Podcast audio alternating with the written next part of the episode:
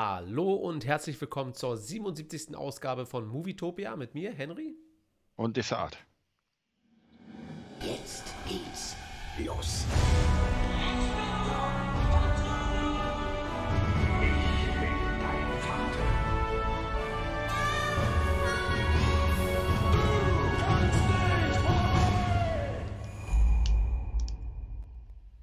Ja, da haben wir es mal wieder geschafft, Desart und ich zu unserem wöchentlichen äh, Movie Talk äh, Treff.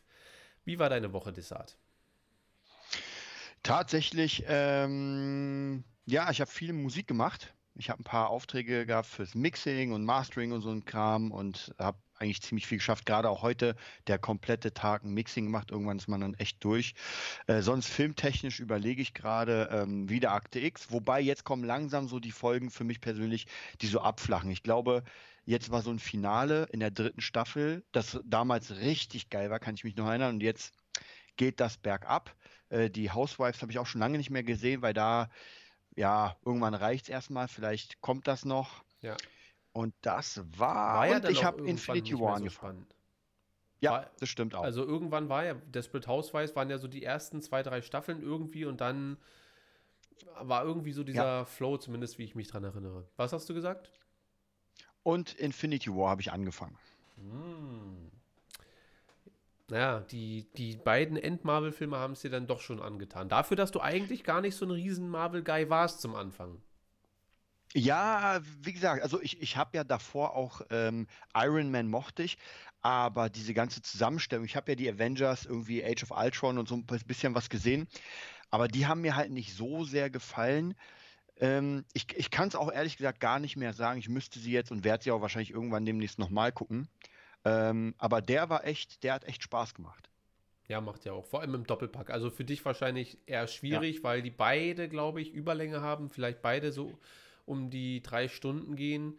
Und sechs Stunden, das ist dann nicht so dein Ding. Aber bei mir ist das so, wenn ich Infinity War gucke, dann muss ich eigentlich danach auch zumindest Endgame anfangen, damit ich das Gefühl habe, so. Weil es ist ja im Prinzip ein Film. Also Ja. der eine funktioniert ohne den anderen nicht so richtig. Weil sonst Ja. hängst du da mit diesem Cliffhanger und weiß nicht, was was soll das jetzt hier? So. Das stimmt auch wieder. Ja. Naja, wir haben äh, ein paar Themen zu bequatschen. Ein großes Thema äh, zum Schluss noch äh, bezüglich Fabular Ensis. Äh, aber da kommen wir dann nachher zu. Lass uns doch erstmal locker flockig mit äh, Mortal Kombat einsteigen, welcher bei uns nicht im Kino zu sehen sein wird, sondern irgendwo anders. Ich weiß nicht, weißt du genau, wo der zu sehen sein wird? Also zumindest ich habe gehört, dass der überall leihbar sein wird Hm. und kaufbar. Also praktisch iTunes, Amazon, wahrscheinlich ballern die es einfach bis auf Disney überall rein. Ja. Wie, wie, wie ist da deine Intention? So hast du Bock auf. Also, wir haben ja schon drüber gesprochen, dass der Trailer äh, eigentlich ganz gut aussieht und irgendwie äh, recht brutal und so weiter. Äh, für mich als ja, jemanden, der mit, mit Mortal Kombat eigentlich nichts am Hut hat, ist das jetzt natürlich so eine 0815-Information, so ein bisschen, dass ich sage, ja, ist jetzt nicht so unbedingt so schlimm für mich, dass ich den nicht im Kino sehen muss. Aber äh, ist das für dich eine Option zu sagen, ja, wenn der irgendwie leihbar ist und nicht unbedingt 30 Euro kostet, dann bin ich mit dabei? Ja, also ich denke mal, ausleihen würde ich ihn. Das, ich glaube, das Problem ist so ein bisschen beim Mortal Kombat, dass jetzt gerade nichts Großes passiert ist für Mortal Kombat. Also es gab vor, das ist aber schon ewig her, ich glaube vier Jahre, fünf Jahre, äh, kam Mortal Kombat 10 raus, war praktisch nach, ich, ich weiß gar nicht, ob das die, ob die die richtigen Zahlen hatten, weil irgendwann ist es so sehr verschwommen zwischen Mortal Kombat 3D und sowas. Äh, gab ja auch Mortal Kombat vs. DC. Ähm, und der Zehner war so ein Wow-Effekt. Ja, da haben die relativ lang gewerkelt. Die Trailer kamen raus, die sahen fantastisch aus. Das Spiel hat sich auch richtig Bombe verkauft. Ähm, und dann hätten sie den Film nachschieben sollen, kam nicht. Und dann kam jetzt 11. Und 11 hatte, finde ich, das Problem, ähm, es wurde ein bisschen was anders gemacht, aber die Grafik war gefühlt die gleiche. Das heißt, du konntest nicht mehr diese Optik nehmen und sagen, wow, das sieht einfach hammermäßig aus, weil es sah ja schon davor hammermäßig aus. Das Ja. bedeutet für mich, der, das Hype-Level ist so, naja, ähm, es sieht gut aus. Auch die Schauspieler, so die, die man aus dem asiatischen Kino kennt, mega cool gemacht. Ähm, ich bin, ich bin gespannt, ob sie es schaffen, diese große, weil Mortal Kombat hat ja, weiß ich, 30 Charaktere und jeder hat ja irgendwie seine Story. Äh, das haben sie damals im ersten Film, finde ich, ganz gut verpackt. Da ging es um, glaube ich, Liu Kang und Kang Lu oder sowas. Äh, und auch so ein paar, also um den Wettbewerb, um Mortal Kombat ist praktisch äh, die, der, der Wettbewerb, die Pforten zu Outland öffnet. Mhm. Und wer den gewinnt, der hat die Macht über die Erde. So Ja. ein bisschen in der Richtung. Und dann werden praktisch Kämpfer aus der Menschenwelt geholt unter der Obhut von Raiden, dem Donnergott, und dann äh, unter Shao Kahns Führung des bösen Shang Tsung und die ganzen Bösen. Naja, und Aber du kennst die ganzen Namen, kennst du schon so ein bisschen. Ey, ich habe Mortal Kombat, ich habe damals, kann ich mich noch erinnern, mit, weiß nicht wie alt ich war, wahrscheinlich irgendwie 7, 8, 9, 10, da kam es erst auf Amiga raus. Wir haben das nur gezockt, weil Mhm. das war einfach mal das brutalste Spiel, wo du wirklich Köpfe abtrennen konntest und äh, wir- wirklich blutig, also blutig für Amiga, ja, das war einfach nur Pixelblut. Und dann kam Teil 2, mega krass. Dann kam Teil 3 auf äh, Super Nintendo, ähm, Mega Drive. Und das war, da war so für mich persönlich das Hype-Level am meisten oder am höchsten. Und dann ging es runter, weil da kam nicht mehr so viel. Irgendwann kam dann Mortal Kombat. Ich glaube, es war der vierte, es war Mortal Kombat 3D, also zum ersten Mal in einer 3D-Umgebung. Habe ich mir sofort geholt. Ich kann mich noch erinnern, es war so eine riesige Verpackung, äh, importiert aus den USA, war aber kein gutes Spiel. Und dann kam halt nur lange Zeit Müll und dann kam halt, halt der Zehner. Und jetzt zumindest sieht das alles schon sehr geil aus und ich glaube, für Fans wird das auch sehr cool sein, aber für jemanden, der, sage ich mal, nicht so viel mit Kung Fu, Kämpfen, Turnieren, ähm, Ninja und so weiter zu tun hat, ich weiß nicht, ob das einen abholt. Äh, hat denn Mortal Kombat im, im Großen und Ganzen auch storymäßig was zu bieten? Also, dass man sagt, uh, Mythologie und da versucht man irgendwie eine Saga eventuell aufzubauen. Also, wir haben ja beide den Film jetzt nicht gesehen, aber grundsätzlich bietet Mortal Kombat das? Also ich glaube schon, dass Mortal Kombat schon sehr viel Story hat, weil ich meine, es sind ja sehr viele Charaktere und jeder Charakter hat auch wirklich eine geile Story teilweise. Also wirklich diese, sag ich mal, die Menschencharaktere, so, so US Army mäßig, dann irgendwelche äh, bösen Organhändler. Also das gibt schon echt geile und auch in Outworld selbst gibt es ja unglaublich viele Charaktere, die auch sehr cool sind, wie die Prinzessin und weiß ich. Aber die Frage ist, wie du halt 30 Charaktere, und das haben sie nämlich im zweiten Teil falsch gemacht. Der erste Teil war sehr gut gemacht, wenig Charaktere, eine durchgehende Story. Und im zweiten Teil haben sie versucht, jeden Charakter reinzuhauen, den es gab. Das heißt, manche Charaktere hatten einen Screentime von vielleicht 15 Sekunden. Ja, und auch total, ey, wir nehmen jetzt mal den, der kämpft gegen den und dann sind beide wieder weg. Und du denkst dir, hä? Und das hoffe ich zumindest, dass sie es nicht hier machen, sondern dass sie sagen, wir machen das nur, ähm, also wir nehmen jetzt nur die paar. Ich bin sehr gespannt und zwar gab es mal einen Trailer. Ich weiß noch immer nicht, weil ich glaube, man hat es mir schon fünfmal erzählt. Ich habe es aber immer wieder vergessen. Es gab so einen sehr geilen Trailer, den zumindest ich habe gehört, das war eher so eine Art Werbetrailer, aber mit der relativ hochkarätigen, hochkarätige Übersetzung. Ähm, der wurde damals gemacht und das sah Hammer aus, weil da wurde Mortal Kombat in die Real-Welt gepackt. Also so ein bisschen wie Joker. Das heißt, die hatten keine spe speziellen Kräfte, sondern das waren einfach Mörder, Serienkiller, irgendwelche verkrüppelten äh, Tsch- Tschernobyl-Leute. Also wirklich sehr geil gemacht und ohne irgendwie, wir können jetzt Feuer und Eis zaubern. Aber ich weiß nicht genau, ich, zumindest weiß ich, es kam irgendwie eine Serie raus, aber es ist an mir so vorbeigegangen, also scheint das ja nicht so geil gewesen zu sein. Ja, na, Kritiker scheinen sich jetzt auch nicht sonderlich äh, einig zu sein, oder doch, die scheinen sich schon einig zu sein. Irgendwie auf Rotten Tomatoes liegt der Film jetzt bei 54 Prozent. Ich probiere das mal hier reinzuhalten. Ne, kriegt er nicht hin. Naja, Äh, das ist ja so ein Mittelwert. Eine gute 4. Nö, da, da, das, das ist schon, ja, ist eine 4, ist schon, naja. Also wenn man einen Film sich anguckt und ins Kino geht, dann will man schon keine 4 haben. Aber beim Publikum bei 87 Prozent. Also Mhm. die Leute, die da Bock drauf haben, die scheinen den zumindest äh, zu mögen, so ein bisschen. Mhm. Also ich bin gespannt, ich werde mir den äh, schon angucken, alleine nur, äh, um mit dir darüber zu reden. Wahrscheinlich ist das so ein Film, wo du dann sagst, nein, alles verkackt und ich sage, ah, ich fand den eigentlich ganz gut. Oder andersrum, dass ich sage, das war wirklich nichts, das war einfach nur drauf ohne, äh, ohne Sinn. Ja, naja. Wobei die Besetzung sieht ja zumindest, wie gesagt, ganz cool aus. Es sagt zwar noch nichts über den Film, aber Ja. Ja, wir werden sehen. Also ich, ich Besetzung. muss ja sagen, wir, wir haben ja schon mal darüber gesprochen, ich kann mich noch erinnern, den fand ich so ein bisschen, ähm, du fandst ihn, glaube ich, ganz gut und ich fand ihn ein bisschen enttäuschend. Und zwar, das war dieser 47 Samurai und da war ja auch die Besetzung ziemlich geil mit Keanu Reeves und noch so ein paar Asia-Helden. Und der war dann halt im, im Gesamten, war der halt so ein bisschen, wir müssen den schnell mal erzählen, weil wir einfach wenig Zeit haben. Und da habe ich auch Angst bei Mortal Kombat, dass man sagt, wir müssen jetzt mal schnell erzählen, wie Scorpion und Sub-Zero Ja, aber so ähnlich wird es wahrscheinlich sein. So, wer weiß, ob wir jemals eine Fortsetzung drehen können, mäßig. Mhm. Dann wäre fast eine Serie geiler, wobei es schon zwei oder drei Serien ja gibt. Ja, naja, wer weiß. Alles nicht so geil. Äh, hat, glaube ich, aber ganz gut äh, eingespielt. Jetzt übers Wochenende schon mal 50 Millionen. Ist, glaube ich, für Mortal Kombat und die Weltsituation, in der wir uns befinden, glaube ich, okay. Was war das andere? Godzilla vs. Con, der hatte, glaube ich, irgendwie 130 Millionen. Das ist natürlich dann schon krass. Allerdings ja. ist das auch ein Trailer, der auch durch die Decke ging, so richtig, dass jeder gesagt hat, uh, interessiert mich eigentlich nicht, ja. aber das sieht schon mal extrem fett aus. So. Also müssen wir mal gucken, lassen wir uns äh, überraschen. Und kommen wir zum äh, nächsten Mini-Thema. Kommen wir zu Spider-Man. Wir haben, glaube ich, letzte Woche oder vorletzte Woche zumindest drüber gesprochen, dass das ja, dass Sony jetzt einen Exklusivdeal gemacht hatte mit Netflix. Und wie es mhm. aussieht, hat Sony aber noch mal einen weiteren Deal gemacht, eventuell äh, mit Disney, beziehungsweise hat oh. gemacht.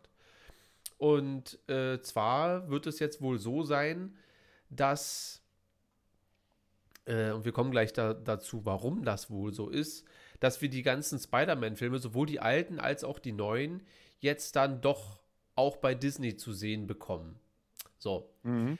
Ähm, was ja für mich die Sache nur noch mal nahelegt, Disney weiß natürlich, dass da wahrscheinlich noch das ein oder andere in petto ist, wie zum Beispiel ein geteiltes Universum, wo man sagt, hey, da könnte man doch schon mal alle drei Spider-Männer zusammenbringen. Also ich glaube, dass das der Grund ist, ähm, Spider-Man exklusiv dann, weil dann kann man schon mal äh, die Promo starten, ja, dann kann man sagen, hier, den alten mhm. Tobey Maguire, den Andrew Garfield und hier Tom Holland, die ganze Spider-Man-Saga, wie auch immer, äh, findet ihr jetzt auf Disney Plus und äh, das wird, glaube ich, schon am Ende dann darauf hinauslaufen, dass die sich dann in diesem Multiverse treffen werden.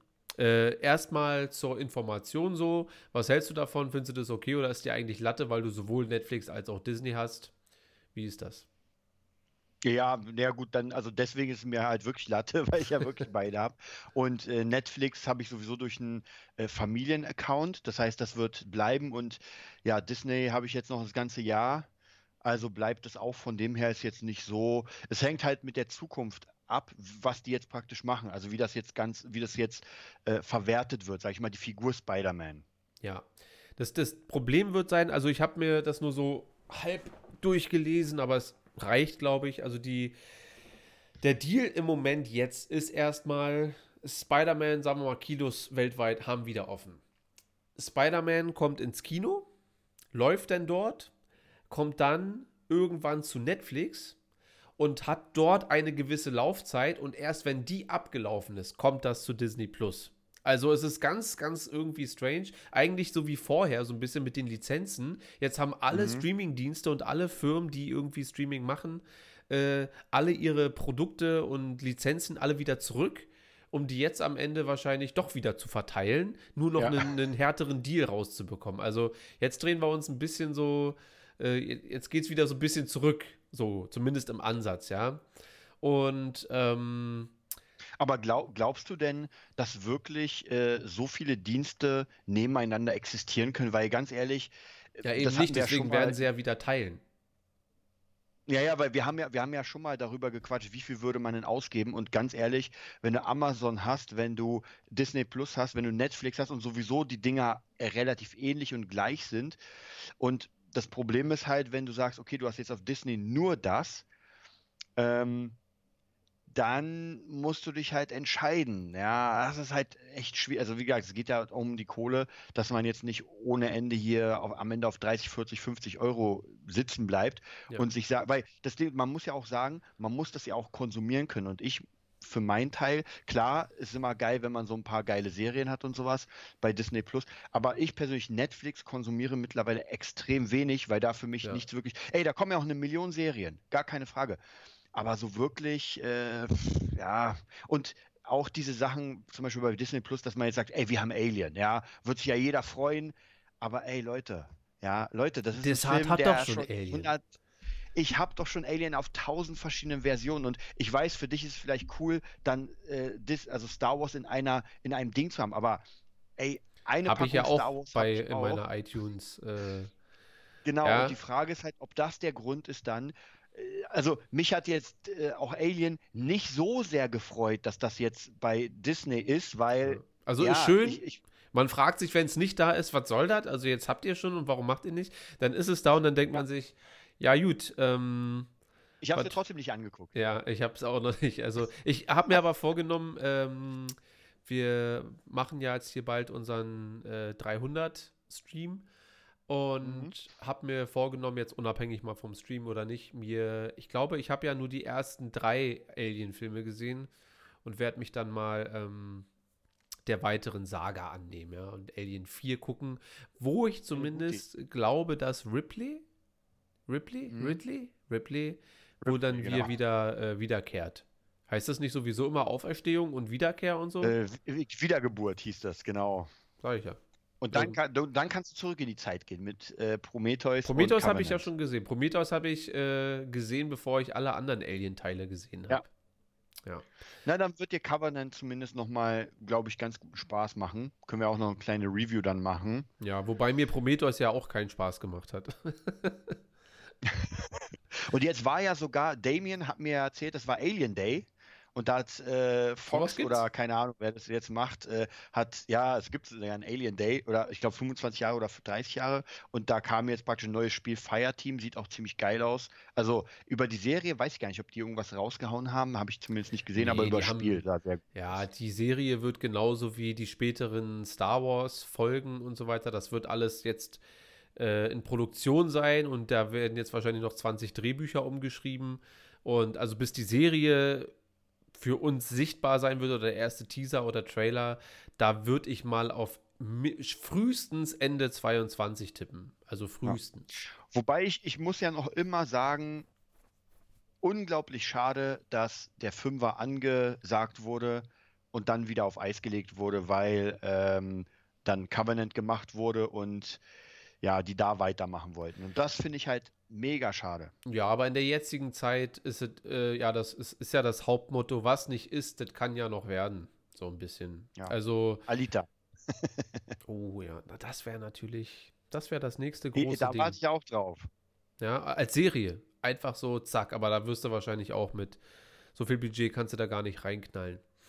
Naja, wir werden Ja, die sehen. Frage, wie gesagt, die, die, die Frage ist ja, also was mich halt sehr interessieren würde, ist, ob man solche Sachen noch auf dem Schirm hat. Also ob man, wenn man dann die Präsentation macht oder wenn man darüber redet, was man macht, ob man dann diese Projekte reinnimmt oder sagt, ey, weißt du was, äh, das ist für uns Geschichte. Äh, da können die Leute spekulieren, wie sie wollen. Das war halt kein, kein Erfolg, sage ich mal, und deswegen ballern wir das nach hinten. Und irgendwann, ja, ich, ich glaube, irgendwann kommt alles wieder, ja. Also sogar der größte Trash wird ja irgendwann wieder, also man, man sieht ja Predator, ja. Wir hatten eins, zwei, geil, dann kam drei, mh, und dann kam Upgrade und man denkt sich, und ey, war ja kein Erfolg, soweit ich weiß, und warte mal noch 10, 20 Jahre. Wenn Ja, dann überhaupt so lange. aus. Ja, und dann holen sie es wieder raus und sagen, ey, weißt du was, wir hatten da mal was. Und den Predator gibt es ja sogar bei Fortnite. Also ich meine, die versuchen ihn ja doch irgendwie da reinzubringen. Ja, es ist so, ähm, es wird alles nochmal verwurstet, was irgendwie Geld bringt. So. Das ist ja auch völlig legitim und somit, äh, wenn der Aufschrei nach äh, Alita, ich meine, kommen wir nochmal zum Snyder Cut, da hat sich ja Warner Brothers nie gedacht, so, naja, das machen wir schon nochmal irgendwann. Ja, aber da wurde sich gedacht, ey, es gibt eine Gruppe von Leuten, die wollen das halt sehen. Ja, wir bringen es nicht ins Kino. Äh, und Zack Snyder hat ja auch auf seine Gage verzichtet und hat persönlich bei größeren und kleineren YouTube-Channels quasi Werbung gemacht und so weiter. Also dieses Marketing, da liefen ja nicht 5000 Justice League-Trailer. Das war, glaube ich, also ein so ein, so ein angeteaster, dann ein Trailer und das war's.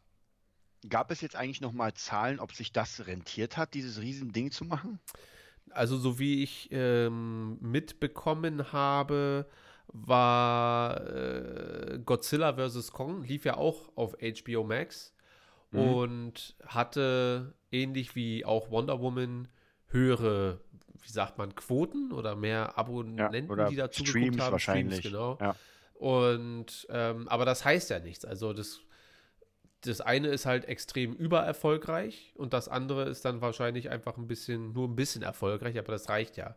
Also ich glaube, die ähm, das Hauptziel von HBO Max war mit dem Snyder Cut Abonnenten reinzuziehen und die zu behalten. Ich glaube, so wird da gerechnet und nicht, wie viele ja. Leute haben zugeguckt so.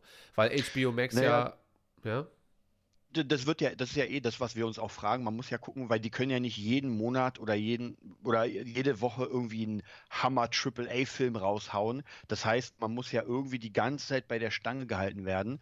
Und dann ist die Frage, je nachdem, ob das Kino jetzt nochmal seine Wiedergeburt erlebt oder nicht, wie die es dann machen. Ob die sagen, na gut, klar, dann äh, rechnen wir halt, dass das nur hier läuft.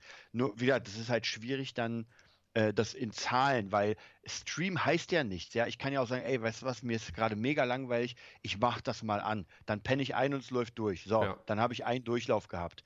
Ähm, aber ich wäre nie ins Kino gegangen. Also von ja. das ist, glaube ich, so eine schwierige Sache, das auszumessen. Ja, na, die Rechnung ist halt eine andere. Ne? Die Rechnung ist halt nicht, äh, wie begeistern wir die Leute mit einem Film, sondern wie viele mhm. Leute, äh, also, okay, das ist natürlich, da beißt sich dann die Katze irgendwann in den Schwanz. Machst du natürlich nur Scheiß-Content, dann hauen die Leute natürlich auch ab. So, ja. Aber in erster Linie geht es, glaube ich, darum, Leute ranzuholen und zu behalten. Und da wird mehr geguckt, wie viele neue Abonnenten haben wir pro Monat. So, mhm. welcher Film jetzt dafür verantwortlich war oder wie auch immer, ist, glaube ich, relativ latte, solange man sagt, ey, guck mal, wir haben hier drei DC-Filme rausgekloppt. Seitdem sind die gestiegen. Lasst uns noch mehr DC-Filme machen. Oder irgendwie mhm. so. Ähm, ich glaube, da wird ganz einfach so analysiert und genauso an die Sache rangegangen. Und ja. Aber dann ist die Frage, ob das jetzt für neuere Sachen zählt oder halt für so ein Alien, dass man sagt, ey, jetzt haben wir Alien, oh, jetzt sind gerade irgendwie, weiß nicht, 50.000 neue Leute gekommen wegen Alien. Naja, oder da kann man ja vielleicht auch ablesen, äh, die sehen ja, wie viele Leute Alien gestreamt haben. Und wenn die merken, oh, mhm. das sind, äh, das befindet sich schon so im oberen Drittel von allem, von dem ganzen Content, den die haben, wenn sie sagen, guck mal, mhm. jetzt gucken wir uns mal die erfolgreichsten 100 Sachen an, die bei uns gut laufen, mhm.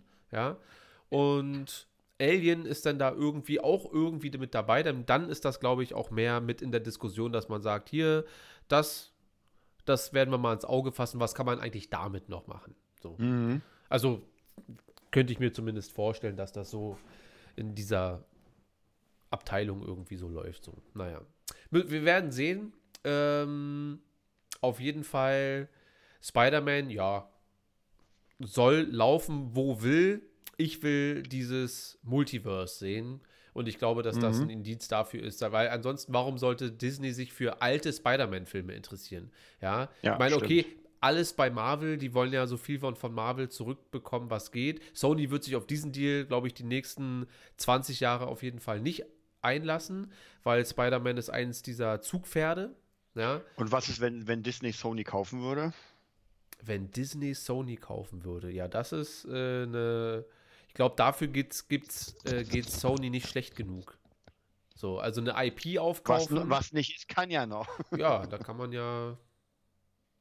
Äh, Weil die Frage ist, mit was macht Sony denn am meisten Kohle? Ja, wahrscheinlich nicht mit Film. ich, ich weiß es nicht, weil äh, ich weiß auch nicht, wie das aufgesplittet ist. Ähm, weil, wann waren das, 2012, 13 oder so, war ja Sony filmtechnisch am Arsch, so, was ja der Grund war, warum das überhaupt so aufgesplittet wurde mit äh, Disney und Marvel, dass die da irgendwie sich beteiligen durften und haben ja zumindest den Spider-Man wieder auf Kurs gebracht, weil der Andrew Garfield, mhm. der zweite, war ja ein Mega-Flop, zumindest was die Erwartungshaltung angeht, da wurde ja marketingmäßig richtig reingedrückt und da kam ja irgendwie äh, ich will jetzt nicht sagen Minus, aber es kam auf jeden Fall viel weniger raus, als erwartet wurde. Und ja, ich weiß nicht, was das über so ein Filmstudio aussagt, wenn auf einmal ein so ein Film über alles entscheidet, so ein bisschen, ne? Mhm. Aber ich glaube, mittlerweile stehen die wieder ganz gut da. Und äh, ja, Sony ist halt der große Gewinner. Wenn die mit Netflix einen fetten Deal abschließen und Disney bekommt dann irgendwie hier die Nachgeburt, äh, pff, ja, sollen sie machen. Am Ende Mhm. wird jeder irgendwie seinen kleinen Euro irgendwie so ein bisschen verdienen, denke ich. Naja. Ja. Gut, wir gucken mal. Dann äh, lass uns über das große, dicke Finale sprechen, denn wir haben einen neuen Captain America. Und zwar nicht nur so ein bisschen, wie wir dachten, ja, kannst du dir das vorstellen oder so, sondern es ist, glaube ich, offiziell, dass äh, Sam jetzt der neue Cap ist. Und Ich glaube, es ist auch offiziell jetzt schon der vierte Teil angekündigt, Genau, oder? genau. Also das, das ist ja jetzt so eine, ähm, so eine Konsequenz jetzt, glaube ich, aus der Serie. Also wahrscheinlich wurde das auch schon wieder vorher geplant mit allem drum und dran. Aber ähm, bevor du mal deine Meinung zu der Folge abschießen kannst, äh, mal ganz kurz meine Auffassung in dem Moment, weil wir haben ja die ganze Zeit gerätselt, so noch bevor die Serie überhaupt Mhm. angefangen hat, dann wegen, während der Serie. Meinst du wirklich, dass jetzt Sam der neue Cap wird und so weiter? Und also auch das innere Befinden, würde man das annehmen oder nicht, ja, wenn, wenn er jetzt sagt, ja, jetzt bin ich halt Captain America. Und ich muss dir sagen, in dem Moment, als er da durch die Scheibe gebrettert ist und dort stand mit dem Schild und seinem Falken America Anzug, äh, dachte ich mir, ich bin dabei. Ich bin dabei. Die ganze Serie hat sehr so gut auf diesen Moment auch hingearbeitet, ja? Weil du wirst nicht einfach Captain America, ja, du hast den Schild und jetzt bin ich's, weil sonst hätten wir alle nach Endgame schon gesagt, ja, ja, na, Sam ist es jetzt und äh, na geil, wie das weitergeht, sondern es wurde ähm, minimalistisch in jeder Folge immer so ein bisschen vorbereitet, bis man jetzt zumindest, ist das mein Empfinden, bis man sagt, Junge, du bist es und äh, ich habe ein richtig gutes Gefühl dabei. Wie, wie hast du diese Folge und vor allem äh, zum Anfang jetzt erstmal diesen Moment empfunden? Also ich fand es tatsächlich auch sehr cool, als er dann kam durch die Fensterscheibe. Äh, es war schon cool. Also ich finde es auch gut, dass er nicht den gleichen Anzug hatte. Ja. Ähm, und ich fand es auch sehr gut, dass er nicht die, ich nenne es die, die Cappy hatte, die gleiche Cappy. Ach so, die, die Maske. Genau, Cap- die Maske, Cap weil ich weiß, ich mochte die sowieso nicht so sehr, aber beim richtigen Captain America, beim alten, sag ich mal, sah das noch ganz cool aus. Beim neuen sah es halt nicht so geil aus, weil sein Gesicht so ein bisschen zerquetscht war. Äh, deswegen finde ich das geil. Allgemein zur Folge, also ich muss sagen, ich fand die ganze Serie von Anfang bis Ende richtig, richtig gut. Es hat wirklich Spaß gemacht, äh, die Folgen auch zu gucken. Also wirklich, es hat einfach mega Spaß gemacht, die Charaktere kennenzulernen. Was mich halt so ein bisschen, für mich persönlich so ein kleiner Wermutstropfen, das war aber auch schon bei ähm, WandaVision. Ähm, ich finde, am Ende ist es mir dann doch ein Stückchen zu platt. Also es ist so ein bisschen, wie soll ich sagen, ich, ich erwarte kein Game of Thrones. Ja. Aber es ist halt doch so ein bisschen zu, ich erwarte, wie, wie bei WandaVision, so, so ein bisschen mehr Geheimnis, ja, so, so ein bisschen mehr vielleicht Akte X und dann ist es halt doch zu sehr präsentiert. So, ey, hier das, das, das. Auch am Ende mit Kali und so weiter, diese ganzen Sachen, auch das hier der Power Generator oder sowas. Der Power Power, Broker. Power Die Broker, genau, Power mich- Broker. Die Power Broker. Du hattest ja übrigens so- recht. Ja, hatte ich? Ja, du hast doch gesagt, dass das die, äh, die Blonde ist. Du hattest in irgendeiner Folge gesagt, ich glaube, dass die Blonde der Power Broker ist. Und Achso, da habe ich ja schon, hab ich schon gespannt. Hat mich jetzt auch nicht so überrascht, weil, ähm, ja, war jetzt, weil äh, zum Beispiel, das ist so eine Sache, ich hätte eigentlich erwartet, dass es vielleicht was Größeres ist. Das ist das, was wir mal in WandaVision erwartet haben, Ja. dass sie gesagt haben, oh krass, jetzt kommt auf einmal X-Men und, und ich glaube, diese Erwartung muss man in, zumindest bei diesen Serien vielleicht einfach ein bisschen runterschrauben und nicht sagen, ey Leute, wir kreuzen jetzt mal alles und demnächst kommt äh, Garfield und holt seine Lasagne bei, bei Marvel ab. Ähm, und das, das ist auch meine Sache. Wie gesagt, ansonsten die Serie fand ich mega geil. Es hat mir mega Spaß gemacht. Auch die Charaktere, auch am Ende sehr cool auch nochmal. Was ich auch sehr geil fand, dass der böse Captain oder der alte, der, der äh, Kurzzeit-Captain auch seine Rolle bekommen hat, fand ich auch sehr cool. Ihn fand ich ein bisschen von der Leistung, von der Schauspielleistung ein bisschen drüber, genauso wie die Frau. War mir ein bisschen, bisschen zu heftig. Also so, so weiß ich, also ich komme mit, den- mit dem nicht so klar. Ja. Ähm, aber auch Bucky und so weiter war sehr, sehr cool mit Sam, sehr cool. Äh, dann gab es ja noch diese Post, Scene, End-Scene. Ja.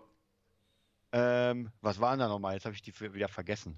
Keine Ach so, ja, wo sie raus, ja, wo der Power Generator rauskam und dann. Ja. Das, das war vielleicht doch nochmal ganz geil, weil man dann noch gemerkt hat, so, okay, jetzt kommt ein Maulwurf oder ein Wolf ins, ins, ins Gehege. Das war schon ganz cool. Aber wie gesagt, ich habe ein kleines bisschen mehr erwartet, als ich bekommen habe. Ich nicht. Ich habe genau, weil ich habe genau, äh, also ich fand die Folge sehr gut, aber jetzt auch nicht äh, Tränen in den Augen und was für ein Finale. es fühlte sich für mich tatsächlich an wie das Ende einer ersten Staffel, so ein bisschen. Also wir wissen ja jetzt auch noch nicht, ob es weitergeht oder nicht. Ich fand das übrigens sehr geil, wenn am Ende da steht, äh, Captain America and the Winter Soldier. Ja, das fand ich auch geil, ja. Mm, Ganz, also so eine, die Momente Ja. fand ich halt gut. Also ich glaube, dass das auch das Ziel der Serie war, den Leuten zu erklären, auch mit der Rede von Sam am Ende, ja, wenn er sagt, Ja. ich spüre jetzt schon äh, den Widerspruch. Das ist ja so ein bisschen Meta gewesen. Also das ist ja gegen äh, erstmal in der Welt. Dann spürt er aber auch schon, dass es einen Haufen Leute in der realen Welt hier Mhm. geben wird, also natürlich vom Drehbuchautoren so geschrieben, äh, die damit ein Problem haben werden, dass es ein schwarzer Captain America ist. Und äh, dann gibt es ja aber auch Leute, die denen das egal ist, dass es ein schwarzer Captain America, die einfach nur ein Problem damit haben, dass es ein anderer Captain America ist und so weiter. Und somit haben die schon mal so ein bisschen, vielleicht nicht alle den kompletten Wind, aber schon mal ordentlich Wind aus den Segeln genommen. Und äh, die kleine Rede dort, die er dort gehalten hat, die fand ich sehr, sehr gut. Ansonsten habe ich nach WandaVision ähm, ähnlich auch wie bei Mando Staffel 1 ähm, schon jetzt damit gerechnet, weil jetzt weiß man ungefähr, mit welchem Kaliber man rechnen kann, ja. Also am Ende von Mando 2, okay, da kam Luke Skywalker, das kannst du äh, im, was jetzt, was die, den Star Wars äh, Fame angeht, äh, schwer übertreffen. Aber das war, glaube ich, eine Ausnahme, dass so ein Kaliber da kommt, weil ja auch irgendwie vorher geredet wurde, entweder in der, wie viele Folgen hatten wir denn jetzt insgesamt? Sechs. Ne? Mhm. Und irgendwie war ja vorher schon mit, ja, in der fünften wird ein großer Charakter erscheinen. Oder, ja, nein, nee, war ja doch in der sechsten soll ein großer Marvel-Charakter erscheinen. Äh, am Ende ist jetzt Walker zu USA-Agent geworden. ja. Ähm, was, was ich ganz gut finde, also er ist jetzt zurück im System. Ja, er ist jetzt wieder Teil von etwas, was ihn ja irgendwie freut. Und wir werden den auf jeden Fall irgendwie wiedersehen. Und das, das meine ich. Also irgendwie habe ich nicht das Gefühl, dass wir das jetzt alles demnächst so in einem fetten äh, Film zu sehen bekommen, sondern dass das mehr eine Fortsetzung wird und dann vielleicht Captain America 4 dann das große Ding wird, so. Ja, weil da kann ich mir nicht vorstellen, dass sie dann dagegen Geimpfte kämpfen, die jetzt hier irgendwie sich da so ein Serum äh, ge gespritzt haben oder geben haben lassen. Ja. Also ich, ich fand, wie gesagt, der Aufbau ist ja auch schon ziemlich geil, weil man weiß jetzt, okay, da ist ein bisschen mehr. Ähm, ja, wahrscheinlich, wie du schon gesagt hast, ich meine, nach Mando 2 kriegt man halt so einen Brocken und auch noch 10.000 Fragen, auch mit, mit Grogu einfach unfassbar geil gemacht. Und also zumindest für mich ist es halt so, ich kenne das Star Wars Worldbuilding ein bisschen besser als das Marvel. Das heißt, da finde ich mich viel besser zurecht und bei Ja. Marvel äh, einfach weniger, weil mir da weniger Charaktere interessant sind. Und vielleicht ist es natürlich auch das, dass man gleich Kopfkino meint, oh krass, jetzt kommt Obi-Wan. Und hier bei Marvel habe ich mir halt doch so ein bisschen, keine Ahnung, äh, vielleicht, dass am Ende Loki kommt in der letzten Staffel nochmal und ganz kurz irgendwas klaut oder so. Ja. Ähm, aber trotzdem finde ich ja, wie gesagt, das ist gar, gar keine große Kritik an dem Ding, weil es hat mich unglaublich gu- gut unterhalten. Dafür, dass ich davon nichts erwartet habe und dachte Ja. mir so, ja, die hauen sich jetzt auf die Schnauze, war das echt eine hammer, hammer gute Serie. Auch, wie du schon gesagt hast, mega geil aufgebaut, dass man nicht sagt, dass man nicht die ganze Zeit dachte so, naja, jetzt wird er jetzt der Captain. Nee, es war unglaublich geil gemacht. Ja. Und vor allem also die Akzeptanz. Ich weiß nicht, wie ist das für dich? Also ist Sam jetzt für dich der neue Captain? Also kannst du das annehmen? Oder sagst du, ja, so, so ein bisschen äh, Beigeschmack wird da trotzdem immer bleiben? Weil für mich, also wie gesagt, seitdem er da durch die Scheibe gedonnert ist, dachte ich, ich bin dabei.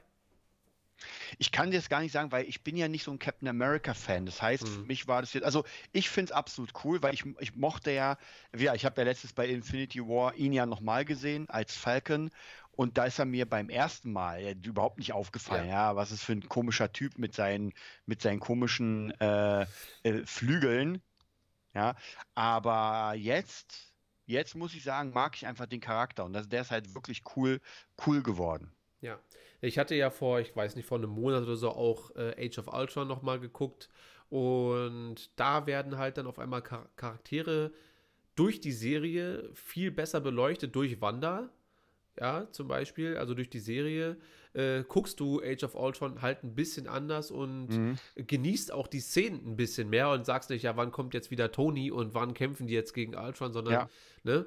Und äh, als ich die Captain America-Reihe 1, 2 und 3 nochmal geguckt habe, da ist ja Bucky von vornherein auch, von Szene 1, mehr oder weniger, mit am Start und zieht sich mit einem roten Faden durch die drei Teile. Sam ist ab dem zweiten Teil auch mit dabei und somit äh, das, der, der, der große Pluspunkt, den diese Serie von mir bekommt, ist halt wirklich, oder diese Serien beide, dass sie die neuen Charaktere, weil die alten Haupt, die, sind ja tot, also auch Romanov ist Mhm. tot, bekommt zwar noch ihre äh, Black Widow-Serie, aber, oder ihren Film, nicht Serie, Film. Äh, aber so eine Leute wie Wanda und Falcon, die, die wahrscheinlich die nächsten fünf, sechs Jahre doch die Avengers denn sein werden, Mhm. irgendwie, ja, die werden sowas von fünf Etagen von nach oben gepusht, also auch vernünftig nach oben gepusht, dass man sagt, geil, so dass man sich auf den nächsten Avengers-Film dann halt auch freuen kann. Und wer weiß, vielleicht ist Loki ja dann auch Teil der Avengers oder so. Da, wenn Ja, er also wie gesagt, würde mich ja, hat. Wo, wobei, sag mal, das habe ich mich nämlich letztens gefragt, das ist ja eigentlich gar nicht der eigentliche Loki, sondern das ist ja eigentlich der Loki aus der Vergangenheit, oder? Das ist Loki aus der Vergangenheit. Das ist Loki aus Avengers 1 von 2012, glaube ich. Genau, weil der, äh, der andere Loki ist ja von äh, Thanos Ein für alle Mal worden. tot Genau. ge gewürgt worden, ja. Gute Szene übrigens, so, by the way. Aber ja. Ja. das ist dann der aus der Vergangenheit. Die Frage ist halt, ob der dann in dieser neuen Timeline überhaupt stattfinden kann, ohne irgendwas durcheinander zu bringen. Das, das habe ich mich auch nämlich gefragt. Ähm, ja, es ist eine gute Frage, weil ich finde eh immer diese Zeitreisesachen und Parallelwelten-Sachen immer schwierig. Also Ja. für mich persönlich erklärt sich das halt immer so, dass, ähm, dass praktisch die, die Zeit reisen, äh, gar nicht ihre eigene Realität verändern, sondern einfach eine, eine andere. Also Ja. das heißt, du Ja, so kannst ist es ja bei, Genau. so ist es, glaube ich, bei Endgame erklärt. So, also nicht von wegen, ich reise jetzt zurück, dann Ja. äh, schieße ich einen Fußball weg und Mhm. dann wieder zurück in meine Zeit und dieser eine Schuss hat bei mir alles verändert, sondern verändert da alles, aber und so Ja. weiter und könnte dort für diese Timeline dann halt zur Katastrophe führen, was auch immer. Ähm, hm? Ist, ist ja so ein bisschen wie bei, ich meine, die haben es zwar jetzt nicht so gut erklärt, aber bei Zurück in die Zukunft war es ja theoretisch auch erklärt, wo praktisch irgendjemand irgendwas macht und dann die, die äh, gerade Zeitlinie kaputt macht, Ja. die man dann wieder reparieren kann, um wieder in seine reinzukommen. Ja. Ja, also da ist es sowieso mit 10.000 Fehlern behaftet, sage ich mal, aber trotzdem finde ich, das ist immer eine gute Erklärung, um zu sagen, weil sonst finde ich es immer schwierig, so, sowas ernst zu nehmen, sage ich mal, weil es halt nicht funktioniert, weil einfach Logikfehler drin sind. Ja. Ja, deswegen bin ich auch mega gespannt auf Loki, weil da geht es ja um die Zeit Ja, deswegen. und vielleicht kommen da auch noch ein paar Sachen und natürlich auf Doctor Strange 2. Ja, also gerade wenn man äh, bei, bei Endgame haben ja auch schon irgendwie tausend Fans gesagt, ja, das macht keinen Sinn und das macht keinen Sinn.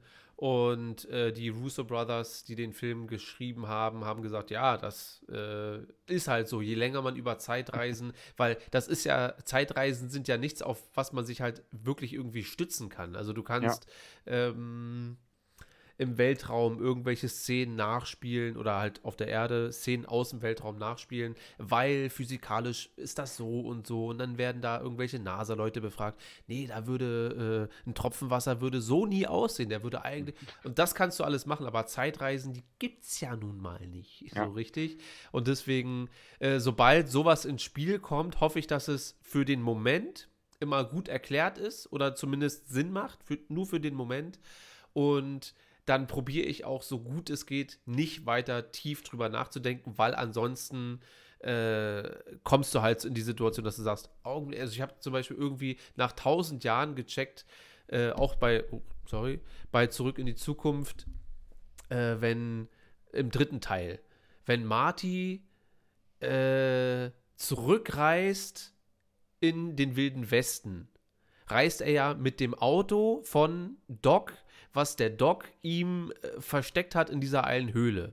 Ja. So, dann kommt Marty dort an, probiert mir alle zu folgen. Äh, die Pfeile machen, glaube ich, den, den Dings da kaputt, dass er nicht mehr, dass er nicht mehr tanken kann Mhm. oder was auch immer. Ähm, und dann muss Marty halt mit dem Doc irgendwie das schaffen, dass der Zug das Auto so schnell anfährt. So. Aber rein theoretisch müsste ja das Auto, was der Doc in der Höhle versteckt hat, äh, immer noch da sein. Stimmt. Weißt du, was ich meine? Also Aber wenn das müsste. dann wegnimmt, dann kann Martys nicht holen und wieder zurückfahren. Ja. Aber, ja, stimmt. Aber trotzdem, so rein vom Ding her könnte es, müsste es ja trotzdem irgendwie da sein, weißt du? Das war ja ganz gut gemacht, finde ich, gelöst bei Looper, wo er einfach dann verschwindet. Ihn gibt es dann nicht Genau, mehr. ja. Wo, wobei, wobei, frag bei- dich mal, dir jemand, der gerade dem die Zähne rausgehauen werden, wie der dann so lange überlebt, um aus der Vergangenheit wieder zurückzukommen, ohne Arme und ohne Beine. Weißt du, was Ja. ich meine? Ja. Weil wenn sie ihm in der Jetztzeit die Beine brechen und ihm die Finger abschneiden und er aber als alter Mann aus der Zukunft kommt, ja, wie hat er denn die Zukunft überlebt? Naja, äh, ja, ja. Oder er hat den jetzt, wie, wie hat er den Jetzt-Moment überlebt? Weil in der Zukunft, äh, ja, es ist, siehst du, genau das ist das Ding. Macht man, Ja, ja, das- das, macht man dieses Fass auf, dann, äh, dann findet man sich nicht wieder. So. Äh, ihr könnt glaub, uns mal. tatsächlich- ich glaube, das Problem ist, dass du das nicht logisch, ähm, also solange du es nicht erlebt hast, wie du schon gesagt, kannst du es nicht logisch erklären, weil der Mensch nicht weiß, was passiert, wenn das Genau. passiert und ob das überhaupt physikalisch möglich ist. Ja, es kann ja auch sein, dass das einfach nicht möglich ist, das Vergangene Ja. nochmal zu erleben. Ja. Ja, also Ja, aber die, Fra die, die Frage stellt sich ja nicht. Die Frage stellt sich ja, was wäre, wenn? Also, was wäre, wenn man das könnte und was passiert dann und so weiter. Aber, Aber das ist ja dann Science Fiction, weil du, hast Ja, ja, klar. das ist ja, dann kannst du ja nur spekulieren und du hast nicht mal ansatzweise irgendeinen richtigen Anhaltspunkt, sag ich mal, weil beim All, wie Absolut. du schon gesagt hast, du hast einen Anhaltspunkt. Du kannst zwar sagen, naja, wie würden sich Laserstrahlen im All verhalten, aber man weiß ja, wie die Raumschiffe fliegen, ja, aber hier weiß der nix. Nichts. Deswegen kann ja auch jeder seinen Scheiß machen. So.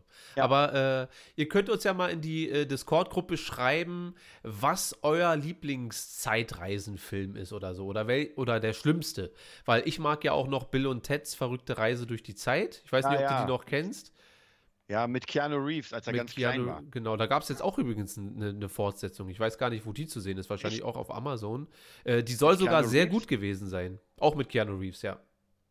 Äh, und ja, Lustig. schreibt uns einfach mal in die Discord-Gruppe, was euer Lieblings- oder euer meistgehasster Zeitreisenfilm ist. Äh, würde mich mal interessieren oder generell, was ihr über Zeitreisen denkt. Schreibt ihr einfach in die Musiktopia-Gruppe. Völlig egal. In irgendeine Gruppe reinschreiben. Wir haben ja genug Sparten da äh, zur Verfügung. Okay. Kinder, seid tapfer. Diese Woche kein Star Wars Talk. Machen wir nächste Woche nochmal dann ganz ausführlich und so weiter. Denn wir müssen und wir wollen und wir sollten ausführlich heute mal über ähm, das große Projekt Fabular Ensis quatschen. Ich überreiche einfach mal wieder direkt an Desart, weil äh, Desart, ähm, ohne jetzt vielleicht inhaltlich zu viel zu erzählen, worum es in dieser Geschichte geht. Dieses Projekt ist ein äh, Roman von dir selbst, ja, geschrieben, äh, mit einer Autorin, die dir da unter die Arme gegriffen hat, um das Ganze schön zu verpacken und so weiter. Aber lass uns doch mal kurz darüber quatschen, wie lange du schon an diesem Ding dran sitzt, wie kam das zustande und was waren so die Eckpunkte, wie das jetzt zu diesem Punkt gekommen ist, wo wir jetzt gerade stehen. Hm.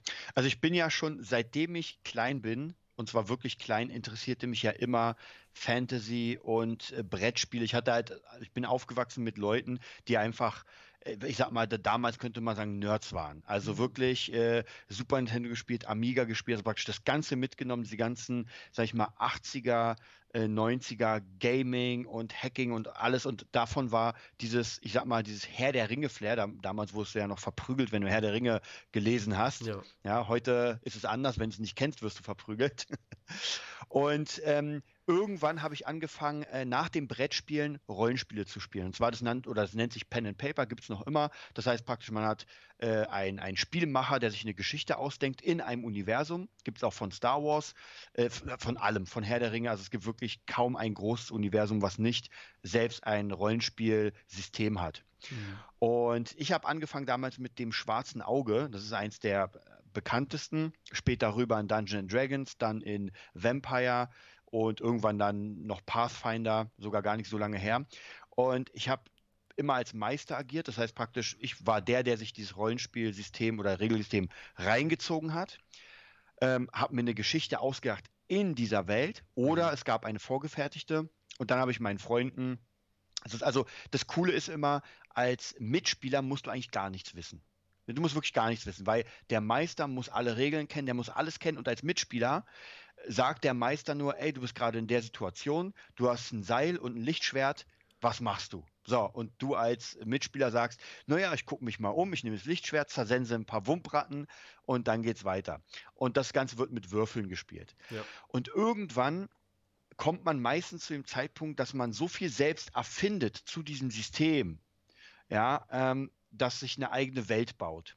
Und das ist bei mir passiert. Das heißt praktisch, irgendwann habe ich angefangen, ähm, meine asiatischen Wurzeln, also zumindest die Kampfkunstwurzeln reinzunehmen und meine Charaktere haben auf einmal mit Samurai-Schwertern gekämpft und so weiter. Also ein bisschen weg vom High Fantasy, von ja. Herr der Ringe, ja, ja.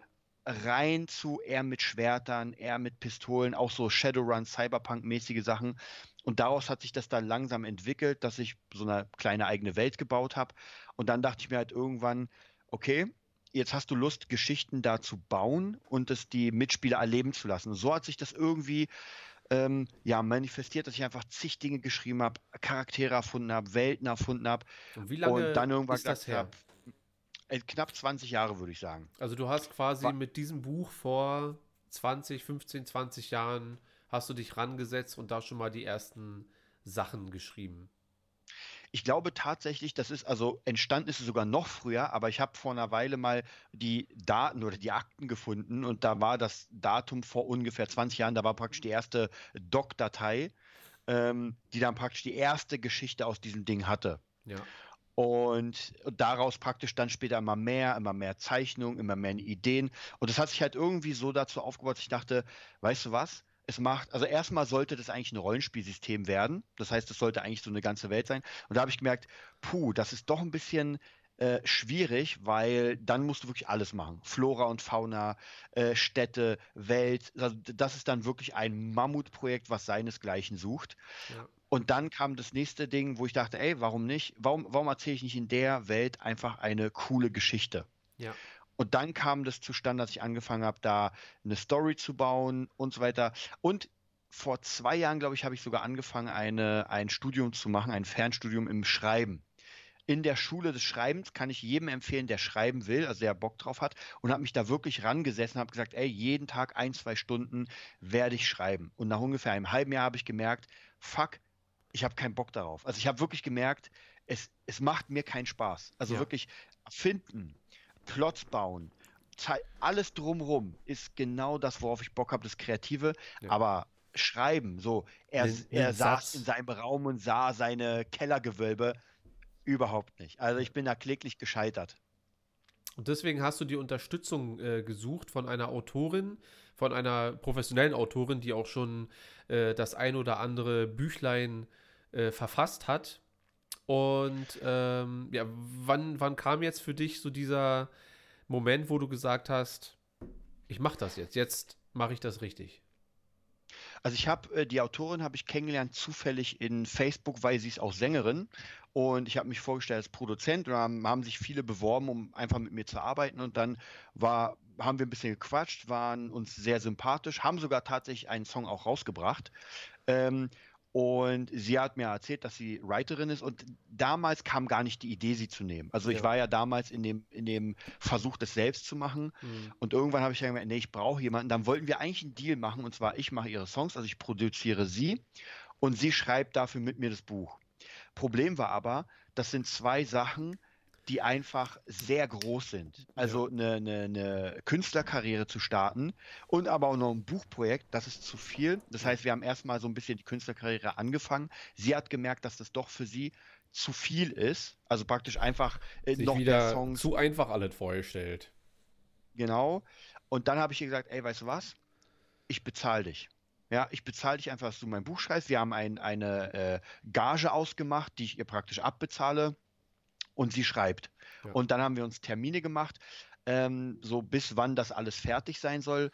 Und das erste war, also das Schwierigste war, un, also das war wirklich das Aller, Allerschwierigste, ihr begreiflich zu machen, was in meinem Kopf ist. Ja. Also praktisch diese Welt, weil ich habe selbst gemerkt, ich habe ja Dutzende, dir ja auch, weiß ich noch, Dutzende Trailer, Dutzende Bilder, damit diese ganze 20-jährige Erfahrung, ja, und nicht nur aus Anime, Manga und äh, dem Ganzen, sondern auch die Kampfkunsterfahrung, aus dem, aus meinen Erfahrungen, was, was ich gemacht habe, ihr das näher zu bringen, auch die Erfahrungen, die ich gemacht habe mit verschiedenen Filmen, die zu connecten und sowas. Und da haben wir uns wirklich äh, über Wochen lang äh, fast täglich im Skype und haben uns alles reingezogen. Ich habe ihr Filme gezeigt, ich habe ihr Dinge gezeigt, dass sie irgendwie anfängt, das für sich zu entdecken. Äh, weil das ist natürlich ziemlich schwierig. Der, der das schreibt, muss ja eine Ahnung haben, wie das aussieht. Also er kann nicht schreiben, ja, er hat ein Schwert genommen und dem eine Ja, geklatscht sie muss es halt fertig. fühlen auch. Sie muss verstehen, Ja. was du meinst. Es ist halt so, du kannst, jemand kommt, schreibt einen Song und sagt, produzier mal, aber so einfach ist es halt nicht. Also du musst halt ja wissen, Ja. wo soll es hingehen, was, was soll das halt am Ende aussagen. Und klar, es gibt äh, 5000 Karate-Filme, aber die sind halt auch nicht alle gleich. Es gibt halt die besseren und die halt die flachen und so weiter. Ja, man muss halt wissen, in welche Richtung will man, ja. Ja, und ich habe mir von Anfang an gesagt, bei dem Projekt, ähm, wenn ich das jemals äh, realisieren will oder werde, dann richtig. Das soll von Anfang an aussehen, als wären da einfach, oder sollen Profis dran sein, also nicht als wären da Profis dran, sondern Ja, ja. das müssen Profis machen. Es soll kein Projekt sein, äh, wie, du kennst ja sicher, wenn irgendjemand einen Song macht und es nicht kann, sagt, naja, ich mache mal jetzt mein Album. Ja, ich habe zwar jetzt zwei Jahre mit, mit irgendwie Magic Music Maker ein bisschen was gemacht, mache jetzt mein Album. Ja. Das darf es nicht sein. Das heißt, der, die Writerin muss einfach jemand sein, der Profi ist. Ja. Äh, der, äh, der Sprecher muss jemand sein, sollte auf jeden Fall jemand sein, der einfach Ahnung hat und nicht der sagt, naja, ich habe eine Stimme und, äh, Und naja, ich habe doch alles. Genau, genau. Ja. Ja, es ist natürlich so, ähm, wir haben ja euch letzte Woche den, äh, den, das ist schon der, der Trailer, so, ne? Den vorge Der Trailer, ja. vorgespielt oder euch vorgestellt. Und es wird halt am Ende so sein, dass dieser Roman, äh, das ist eine Geschichte, die nicht die letzte sein soll, glaube ich. Ne? Also es ist schon, das ist schon ein großes Werk, was dort am Ende entstehen soll. Und mein Part ist relativ einfach erklärt. Also ich werde dann einfach das Hörbuch einsprechen aufgrund der, äh, ja, also du hast ja dir, glaube ich, den ersten Bane-Roman angehört von mir mal und äh, hast also nicht mich jetzt nur gefragt, weil du dachtest, ja, komm, du hast ein Mikro und sprech ein, sondern weil wir da, glaube ich, schon auf einer Wellenlänge sind, was die Atmosphäre und so weiter angeht. Und, hm? Genau, also ich glaube, was ganz wichtig ist, ähm, du hast ja wahrscheinlich nicht so viel mit Anime und Manga am Hut, Überhaupt nicht. aber du hast die gewisse Epicness, um zu wissen, wann etwas einfach sehr stark wirkt. Und da, deswegen ist ja die Autorin da, die, die muss ja praktisch das Ganze beschreiben. Und wenn sie es gut macht, dann kannst du es dir ja auch vorstellen. Ja, wenn sie Ja. schlecht macht, dann kannst du dir gar nichts vorstellen. Aber ich glaube, das ist genau das Wichtige, dass man fühlt, wo, genau was sein soll. Und dieses Gefühl, ähm, ich glaube, das hast du dir mit den Bane-Büchern sehr, sehr krass erarbeitet. Wie gesagt, ich habe ja das erste komplett gehört, das zweite angefangen, aber ich habe auch immer mal wieder in die ganzen Reihen gehört, so ein bisschen, um mal zu gucken, wie es ist. Und es wird ja immer besser, es wird ja immer krasser. Und äh, so jemanden auch zu, man muss ja auch sagen, jemanden zu finden, der sowas kann. Ich kenne ja eine Menge Sprecher und ich habe auch eine Menge Sprecher auch Dinge einsprechen lassen. Aber keinem einzigen hätte ich das jetzt zugetraut, sowas. Weil keiner von denen und sogar die Professionellen, die ich kenne, denen hätte ich es auch nicht zugetraut, weil die, ich sag mal, sehr, gar nicht negativ, aber die sind ausgebildete Sprecher. Das heißt, die, die haben diesen Grad an Epicness verloren und machen das halt sehr richtig. Und ja. ich will aber, es muss geil klingen, aber es muss einfach etwas anderes sein als dieses Standardmäßige. Ja, man muss halt auf die Kacke hauen. Also grundsätzlich, worum es geht. Es ja. geht jetzt nicht ums Einlesen, sondern egal, was man macht, man muss halt wirklich was rausholen aus der Sache. Und ich glaube, was ganz wichtig ist, allgemein ist, dass du dir gesagt hast, ich hole mir Leute um dich rum, auch Designer und so weiter. Ich, warte mal, ich blende mal hier. Ich weiß gar nicht, sind das deine Skizzen? Also die, die ich dir jetzt, jetzt geschickt habe, sind als meine Skizzen. Ja, und die sind ja schon recht ordentlich. Äh, wie sieht es aus ja, mit dem die, Buchcover? Das ist gemacht von der Autorin. Die kann auch Cover machen. Ja, also da sieht man halt aber, äh, du musst schon ein absolutes Multitalent sein und auch genug Zeit haben, äh, also quasi arbeitslos sein, wenn du das alles, was in dieses Projekt jetzt gerade reinfließt, also das ist ja wirklich viel. Da wird Musik geschrieben, da wird äh, ja, teilweise auch äh, jetzt schon eingelesen. Und damit das halt nicht vier Jahre dauert, äh, wenn es dann soweit ist. Und da wird nochmal umgeschrieben und äh, die, das liest sich ja auch weg wie Butter. Ich habe ja schon, ich durfte ja schon, ich habe ja schon ein bisschen was gelesen. Und das ist halt wichtig, weil es wird halt, das ist halt kein Kindergartenprojekt, wo man sagt, ich habe jetzt halt ein Buch geschrieben, sondern du fängst an zu lesen und äh, ich glaube, das war auch Kriterium, oder? Du hast mir das erstmal geschickt und ich habe erstmal drüber gelesen und mhm. habt ihr, glaube ich, dann, nachdem ich fertig war, ge geschrieben, mache ich. Weil, wenn ich es fühle, ich brauche es mir nicht machen, weil das ist ja, das wird ja nicht wenig, was da jetzt an Arbeit auf uns alle da so zukommt oder mhm. schon am äh, Entstehen ist. Wenn man die, die Sache nicht richtig fühlt, ja, also wenn man sagt, so, ja, ich habe keine Ahnung, weil ich habe schon mehrere ähm, Anfragen bekommen von anderen Leuten, jetzt einfach so über Facebook oder Instagram oder so, ja, guck mal, ich habe das ge geschrieben, liest dir mal durch und hättest du nicht Bock, das einzusprechen. Das ist ein total cooler Gedanke, so. Aber das ist ein richtig langer Prozess, das halt zu machen, ja. Also würdest du an das Projekt halt nicht richtig glauben für dich, dann würdest du auch gar nicht so viel Zeit da reinstecken. Wenn ich mich hinsetze und dann neun Stunden an, ein, an einem Kapitel wahrscheinlich arbeiten werde, dann nur, weil ich von der Sache richtig überzeugt bin und mir denke, ich, ich lese und ich höre schon, was dort zu machen sein muss eigentlich so. Und das ist halt, glaube ich, extrem wichtig. Hm? Ja, ich glaube, genau wie du schon sagst, es ist einfach extrem wichtig, dass man, dass man so eine Sache auch wirklich ernst macht. Ja. Und man merkt ja, wie du schon gesagt hast, am Lesen, ähm, hätte ich das geschrieben, da bin ich mir hundertprozentig sicher, hättest du es gelesen, dann hättest du gesagt, ja, ist schon ganz nett. Aber weil gen genau das ist ja das Problem gewesen. Wie du schon gesagt hast, ich habe dann die, die Geschichte, die erste bekommen, habe die gelesen und dachte mir so, ja, sie hat es verstanden. Ist genau. Ja. Und dann hat sie mir die zweite geschickt mit der, mit der Frau und dachte ich mir so, Alter, okay, jetzt lese ich nochmal. Währenddessen auch noch hier die epischste Mucke der Welt auf den Kopfhörern. Ja. Und, und das habe ich einfach gesehen. Und was ich auch geil fand, dass sie sich so sehr beschäftigt hat mit dem Thema, dass sie auch Begriffe reingenommen hat, die ich gar nicht kannte. Also ja. irgendwie Vermählungszeremonie Zeremonie ja. auf Japanisch äh, wusste ich gar nicht. Also und auch mit den, mit den ganzen Klamotten, ja, weil das kann ich gar nicht sagen, naja, da ist eine Stickerei mit einem Fisch und sowas, das ist, macht ja keinen Sinn, das muss sie ja für sich optisch sehen. Ja. Und das ist natürlich eine Sache, wo man wirklich jemanden hat, okay, der kann das, der andere kann das, hier haben wir einen Sprecher und so bildet sich, und so glaube ich, bilden sich einfach Teams, die wie Marvel, ja, Marvel waren ja auch nur ein paar Keks, die einfach so Spider-Figürchen gezeichnet haben. Und dann kam Stan Lee halt und ja. ja. Also jetzt ist er nicht mehr da, aber. Er, er, kam, siegte und dann ging er halt wieder. So. Genau. Ja. ja also ähm, ich bin auf jeden Fall mega heiß drauf. Wir sitzen ja auch schon dran. Das geht ja jetzt alles schon eine ganze Weile länger als jetzt nicht erst seit letzter Woche und so weiter. Ähm, wo, wie realisiert man jetzt sowas Desart? Also bei mir war auch hier wieder bei der Realisierung ganz wichtig, nicht an die Leute als Bittsteller zu kommen und irgendwie, ich habe mir ja sehr viele Crowdfunding-Aktionen angeguckt Also wer es nicht weiß, Crowdfunding ist praktisch Schwarmfinanzierung. Das heißt, man hat ein Projekt, zeigt das den Leuten und äh, die Leute sollen, es kommt immer ein bisschen nach, auf das Projekt an. Also entweder es ist was Fertiges und man soll die den, in dem Fall den Druck finanzieren oder es ist halt etwas, was, äh, keine Ahnung, meine Bar macht pleite und ich will ein bisschen Geld, um sie umzubauen oder so. Und wichtig war, wie gesagt, für mich, nicht als Bittsteller zu kommen und sagen, ey Leute, ich würde gerne ein Buch schreiben und bitte helft mir und sowas, sondern von Anfang an dass die Leute sich den Trailer ansehen und sagen, ey, ich bin dabei, weil ich einfach Bock darauf habe. Ja? ja? weil ich einfach den Trailer gesehen habe und richtig Bock auf die Welt habe.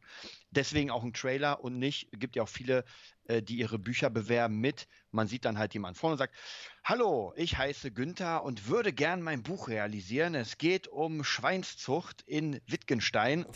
ja, also äh, habe ich, äh, das Ding ist tatsächlich, ich glaube, 99 Prozent der Buch-Founding-Sachen sind genauso. Man sieht halt jemanden in seinem Büro und der redet jetzt übers Buch, was mich halt null anspricht. Also ganz ehrlich, das ist, wir, wir sind in einem medialen Zeitalter. Wir haben The Witcher, wir haben Marvel und es muss schon zumindest so sein, dass man sich das ansieht und sagt, egal was es ist, auch wenn es Sammelkarten sind, ich kauf's.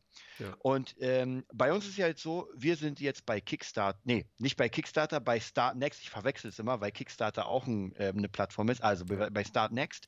Und in dem Sinne, uns zu unterstützen heißt, dass man das Buch kauft, weil ja. das Buch wird ja fertig geschrieben. Also die, es ist nicht die Frage der Finanzierung, ob es ja, passiert oder nicht. Das ist schon, der, der Prozess ist ja schon durch. Also das Buch genau. existiert. So.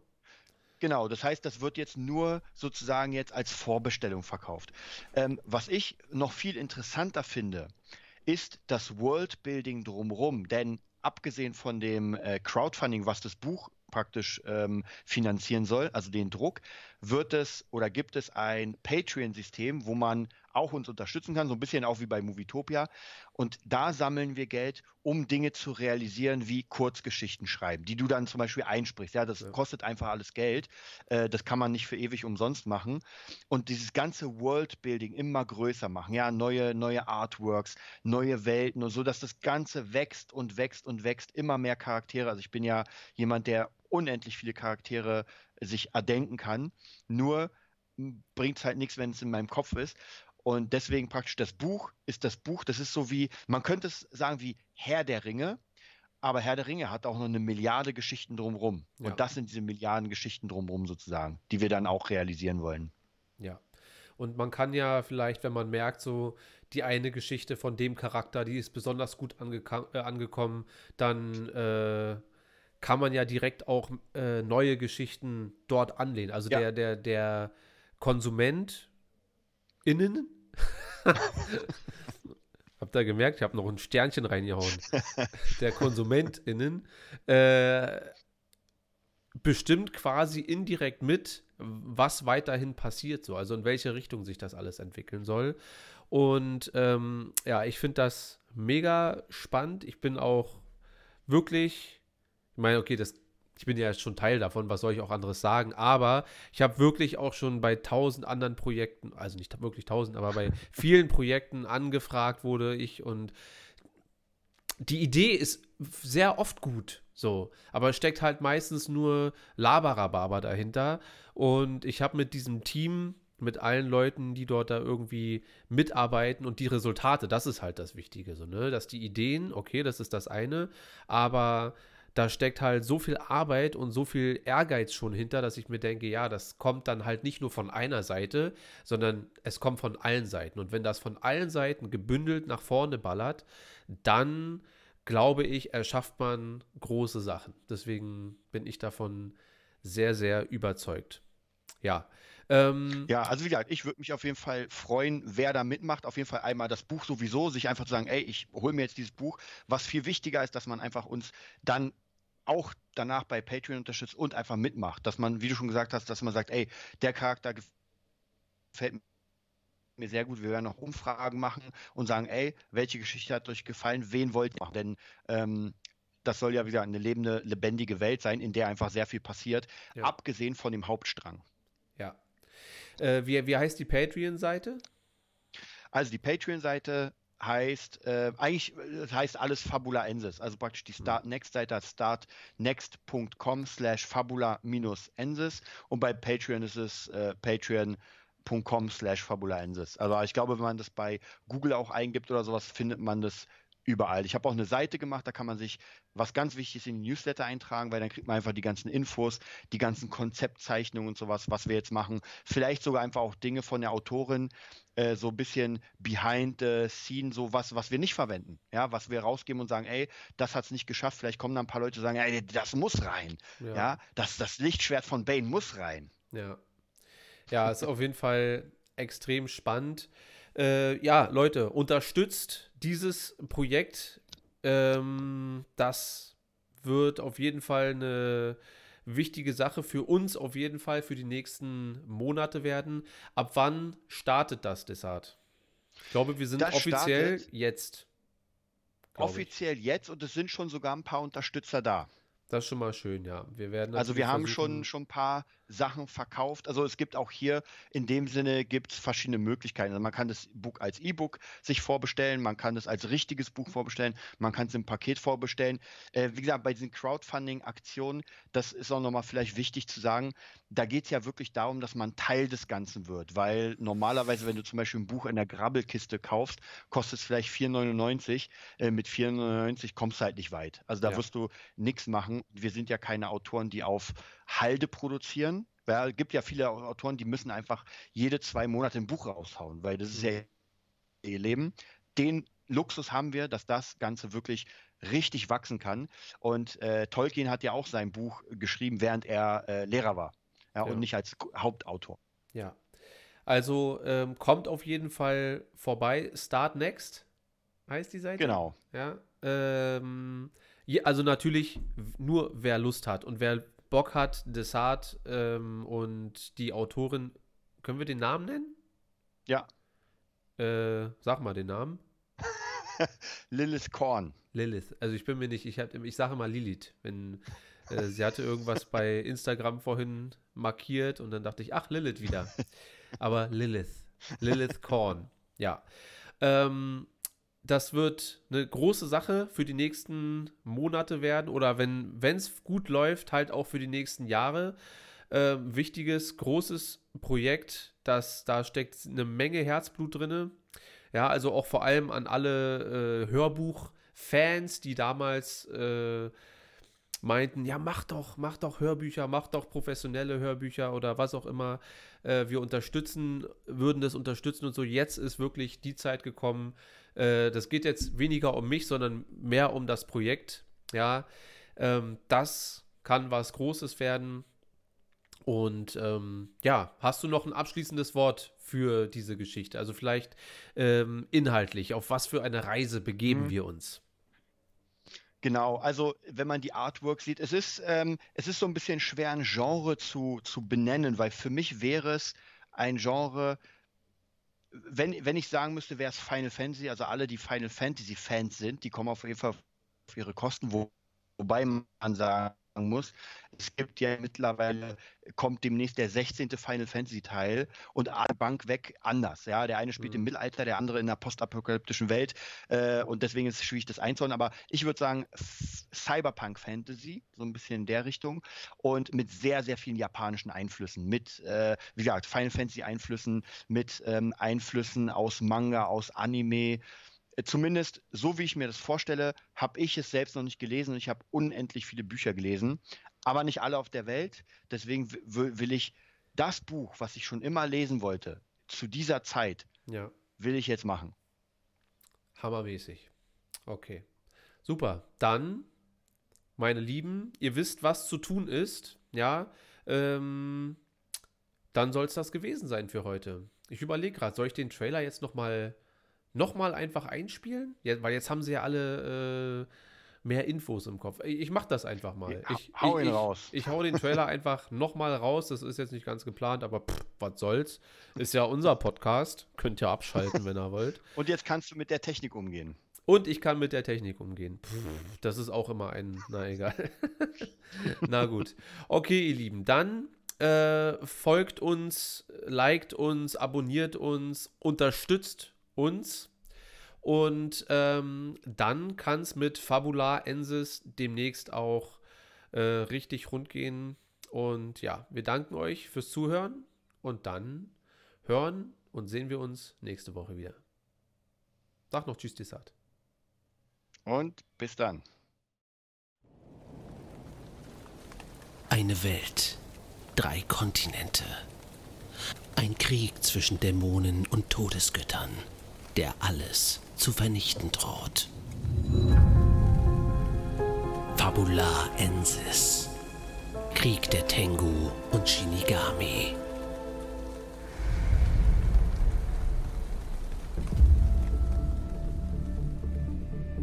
Kiyash soll der Clanführer der Ryushen werden. Doch erst als er von den schlafenden Wächtern erfährt, versteht er, dass seine Aufgabe eine größere ist als angenommen. Wenn da nicht noch Felice wäre und die Feindschaft zwischen den Clans. Und der Tod, der an ihm zu haften scheint, als wäre er ein Teil von ihm. In einer Welt voller Hass, Geheimnisse und Intrigen gilt es, seine Lieben zu beschützen. Doch das ist nicht die einzige Aufgabe, die ihm bevorsteht. Und die Kabaru, die über die Clans gebietet, ist nicht der einzige Gegner.